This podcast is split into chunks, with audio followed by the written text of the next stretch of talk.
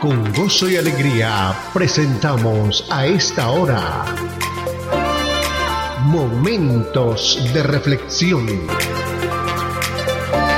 A cargo del pastor Misael Ocampo Rivera.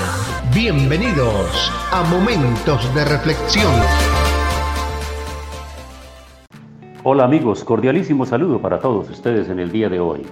Nuestro Salmo, el capítulo 8, y lo denominamos cuidado maravilloso. Oh Jehová, Señor nuestro, cuán glorioso es tu nombre en toda la tierra. Has puesto tu gloria sobre los cielos. De la boca de los niños y de los que maman fundaste la fortaleza a causa de tus enemigos para hacer callar al enemigo y al vengativo. Cuando veo tus cielos, obra de tus dedos, la luna y las estrellas que tú formaste, digo, ¿qué es el hombre para que tengas de él memoria y el Hijo del hombre para que lo visites? Le has hecho poco menor que los ángeles y lo coronaste de gloria y de honra. Le hiciste señorear sobre las obras de tus manos, todo lo pusiste debajo de sus pies, ovejas y bueyes, todo ello, y asimismo las bestias del campo, las aves de los cielos y los peces del mar, todo cuanto pasa por los senderos del mar. Oh Jehová, Señor nuestro, cuán grande es tu nombre en toda la tierra. El universo revela la gloria de Dios.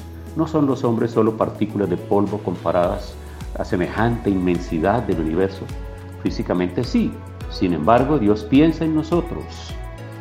El asombro del salmista también debe ser nuestro asombro. ¿Por qué Dios debería preocuparse por nosotros?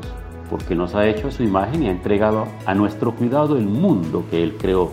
Cuidar la tierra, el mar, el aire, todos los seres vivientes y hacer justicia a cada ser creado a su imagen trae la gloria de Dios y la gloria para Él. Como raza humana no estamos haciendo correctamente esta tarea, pero Jesús ha venido y algún día el mundo estará bajo sus pies. Versículo 6 lo declara. Levántate, oh Jehová, en tu ira, álzate en contra de la furia de mis angustiadores y despierta el favor mío, el juicio que mandaste. Entonces, en esta palabra nos está hablando a nosotros, es como llamando al Señor para que se haga presente. Y obviamente que la iglesia del Señor está esperando el retorno de Cristo. Y entonces todo esto entrará y quedará en un lugar, en el lugar correcto, cuando Él tome posesión de la tierra para dominar, para gobernar sobre la tierra. Así que es interesante ver este salmo, porque en este salmo se expresa la gloria de Dios, la gloria de Dios y la honra que Dios ha dado al hombre. Es que recordemos nosotros que el Señor crea el universo, crea el mundo, crea las aves, crea los animales, crea las aguas, crea el día, crea la noche, el sol, la luna, las estrellas, y luego como corona de la creación coloca al hombre para que Él sea quien dirige el universo. Así que podemos decir confiadamente nosotros en este tiempo que ante la gran pérdida de nuestro padre Adán del dominio, del ejercicio y la administración del universo, pues obviamente que al caer bajo el poder del enemigo y el haber quedado completamente enajenado el mundo en manos del enemigo, todo ha venido de la autodestrucción porque el hombre no ha pensado concienzudamente.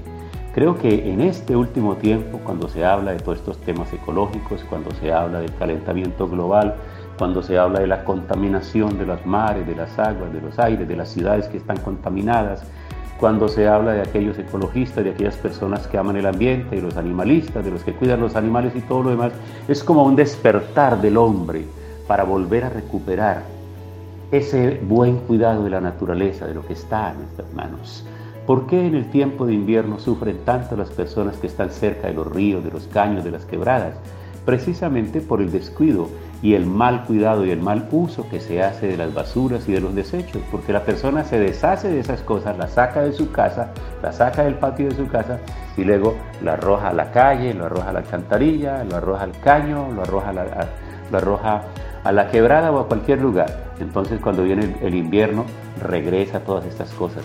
¿Por qué? Porque se represan las aguas, porque se embomban y salen con fuerza y se llevan todo lo que encuentran por delante.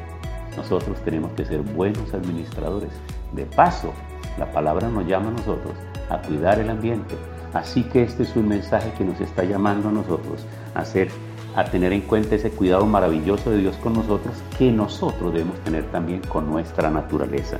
Por eso es importante ser agradecidos. Dios es majestuoso y es posible que Él todavía siga interesado en todos nosotros. Es absolutamente posible y viable y claro según las Sagradas Escrituras. Por lo tanto, nosotros debemos volvernos a Él en agradecimiento cada día. Y la mejor manera de hacerlo es a través de la oración, dando gracias. Como padre de familia tenemos que transmitir esta herencia a nuestros hijos, enseñarles a ser agradecidos, a, a dar gracias a Dios por el mundo de la naturaleza, por el mundo de las cosas, de todo lo que tenemos, de todo aquello que llega a nuestras manos, para que cuando ellos sean grandes sepan continuar con ese orden. Acompáñenme en la oración en el día de hoy de agradecimiento al Señor por el cuidado maravilloso que ha tenido con cada uno de nosotros, dándonos lo que necesitamos y aquello que nos hace falta, con paciencia y con fe, seguro que lo vamos a lograr. Padre, muchas gracias en el día de hoy. Te ruego por cada persona que está oyendo esta reflexión y que está participando de la oración, para que en este día, Señor, tú lo bendigas y tú lo ayudes. Enseña a cada persona a ser juiciosa, que cada uno aprenda responsabilidad, que los padres seamos responsables enseñando a nuestros niños el cuidado, los valores, el cuidado de la naturaleza, de los animales, el cuidado de todos estos desechos que ya no queremos tener en nuestra casa, para que podamos despojarnos de la manera correcta, para que esto no se vuelva un problema para nosotros mismos. Gracias en el nombre de Jesús. Amén. Pasó nuestra cita diaria. Momentos de reflexión. Momentos de reflexión. Si este tema y la oración han sido de bendición, compártalo con sus contactos para que ellos también sean edificados.